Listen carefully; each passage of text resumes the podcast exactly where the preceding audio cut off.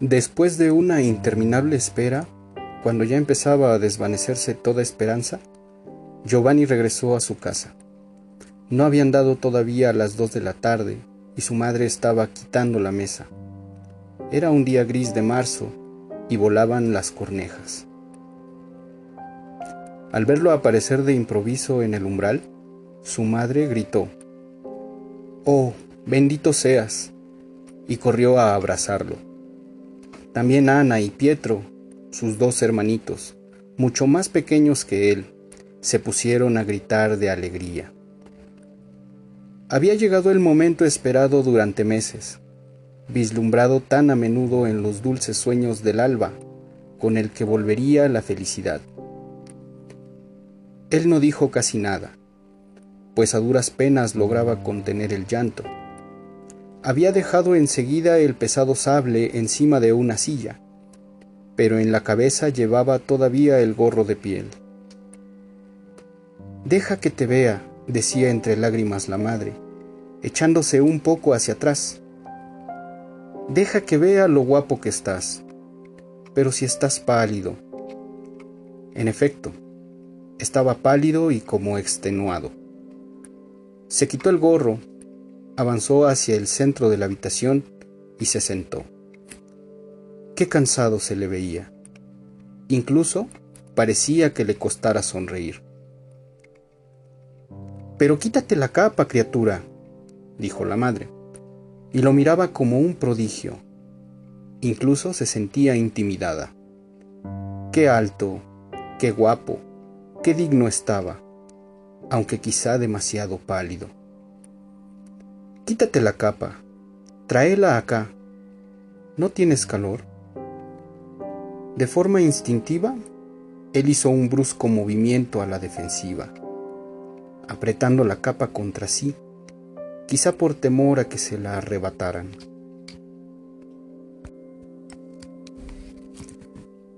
No, no, déjame, respondió evasivo. Además debo salir dentro de poco. ¿Debes salir? ¿Vuelves después de dos años y ya quieres irte? dijo ella desolada, viendo que volvía a empezar, después de tanta alegría, la eterna pena de las madres. ¿Debes salir enseguida? ¿No quieres comer algo antes? Ya he comido, madre, respondió el hijo con una afable sonrisa, y miraba a su alrededor, deleitándose con las amadas penumbras. Hemos parado en un mesón, a unos kilómetros de aquí.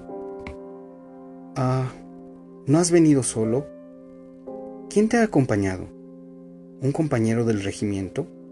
¿El hijo de Mena, quizá? No. No.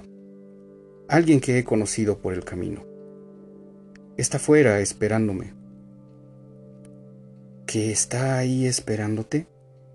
¿Y por qué no le has hecho pasar? ¿Cómo se te ha ocurrido dejarle en medio del camino? Fue a la ventana y a través del huerto, al otro lado de la cancela de madera, distinguió una figura que caminaba lentamente arriba y abajo por el camino. Iba completamente embosada y producía una sensación de melancolía. Entonces, en el ánimo de ella nació, incomprensible, en medio de su enorme alegría, una pena misteriosa y aguda. Es mejor que no, respondió él, resuelto. Para él sería un fastidio. Es un tipo muy raro. ¿Y un vasito de vino? Al menos le podremos llevar un vasito de vino, ¿no? Mejor no, madre. Es un tipo extraño. Es capaz de ponerse hecho una furia. Pero entonces, ¿quién es? ¿Por qué te has juntado con él? ¿Qué quiere de ti?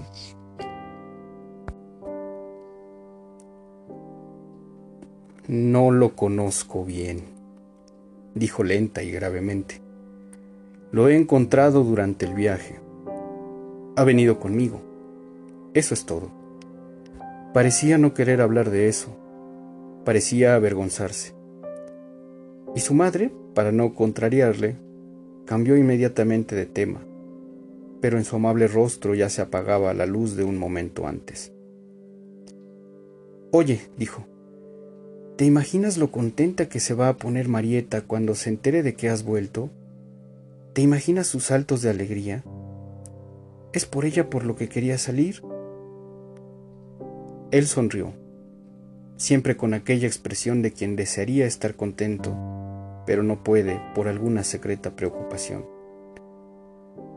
La madre no alcanzaba a comprender por qué permanecía sentado y casi triste, como en el lejano día de la partida.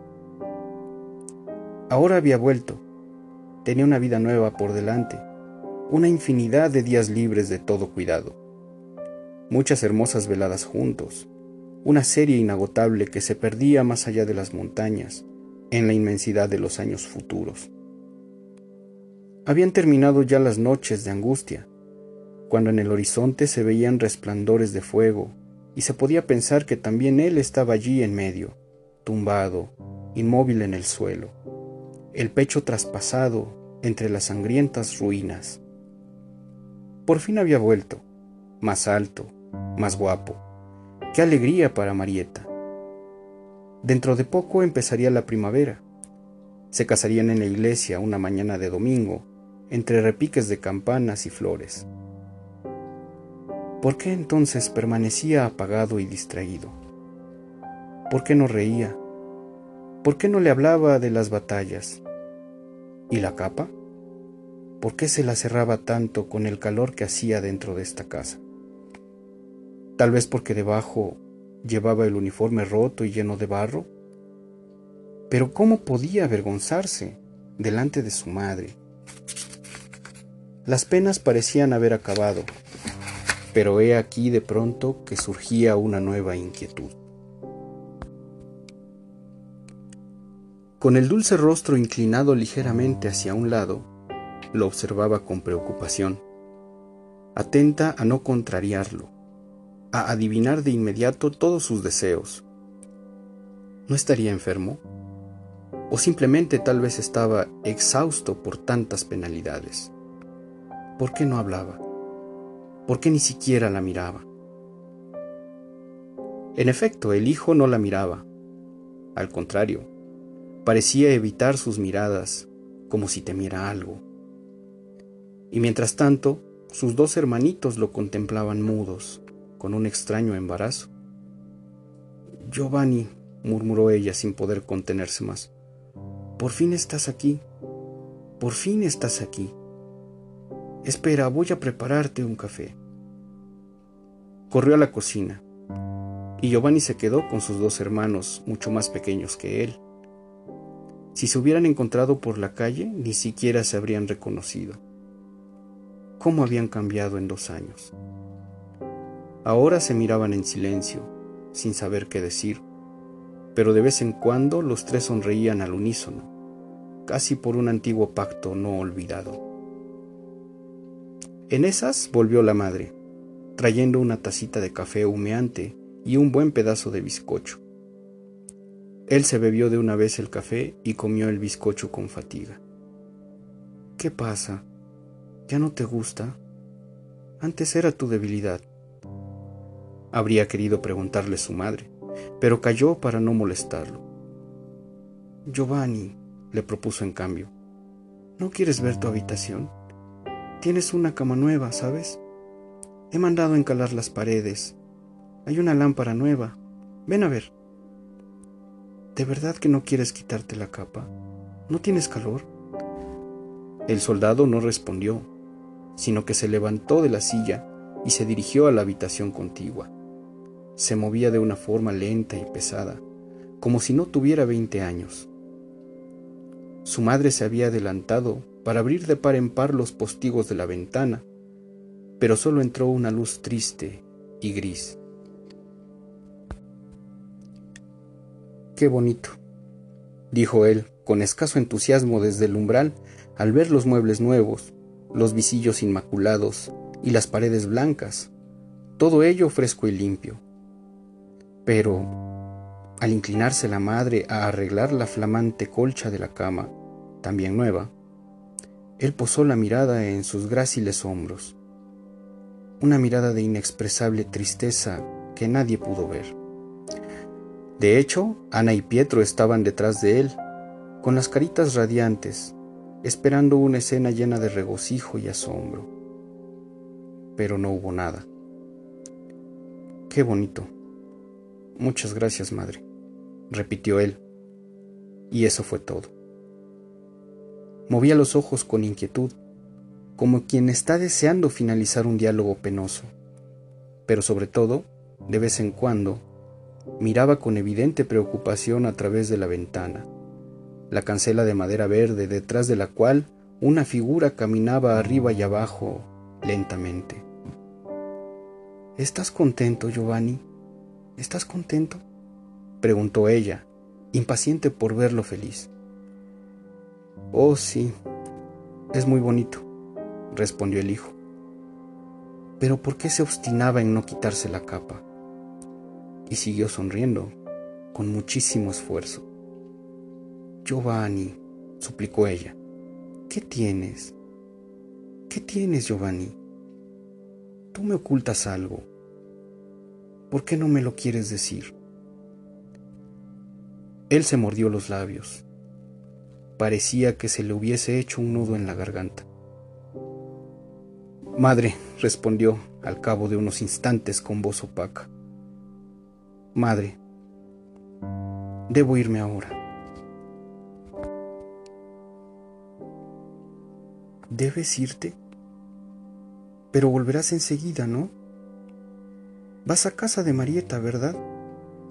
Dime la verdad. ¿Vas a casa de Marieta? Y trataba de bromear a pesar de la pena que sentía. No sé, madre, respondió él, sin abandonar aquel tono contenido y amargo mientras se dirigía a la puerta y volvía a coger el gorro de piel. No lo sé. Pero ahora debo irme. Aquel me espera. Pero volverás más tarde. Dentro de dos horas estarás de nuevo aquí, ¿verdad? Llamaré al tío Julio y a la tía para que vengan Imagínate qué alegría también para ellos.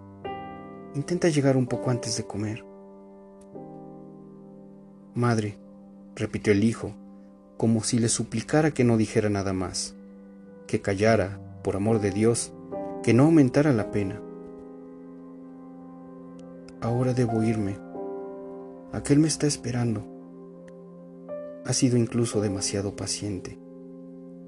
Y la miró de una forma que rompía el alma. Se acercó a la puerta. Sus hermanitos, todavía alegres, le hicieron corro, y Pietro le levantó un borde de la capa para ver cómo iba vestido por debajo.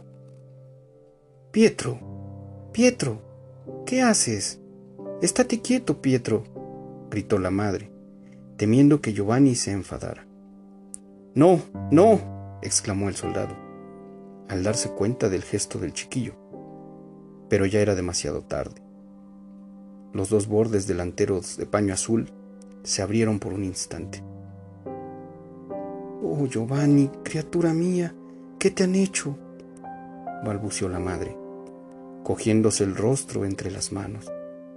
Giovanni, pero... Tienes sangre. Debo irme, madre, repitió él por segunda vez, con desesperada firmeza. Ya le he hecho esperar demasiado. Hasta pronto, Ana.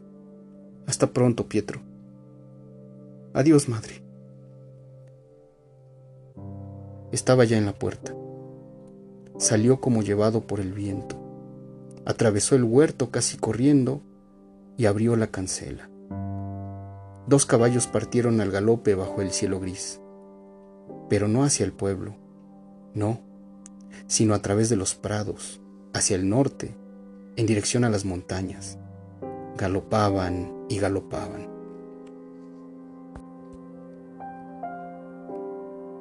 Entonces la madre por fin comprendió. Un vacío inmenso que nunca nadie ni nada podrían colmar se abrió en su corazón. Comprendió la historia de la capa y la tristeza de su hijo. Y sobre todo, quién era el misterioso individuo que paseaba de un lado a otro del camino esperando. ¿Quién era aquel siniestro personaje, incluso demasiado paciente? Tan misterioso y paciente como para acompañar a Giovanni a la vieja casa antes de llevárselo de allí para siempre, con el fin de que pudiera despedirse de su madre.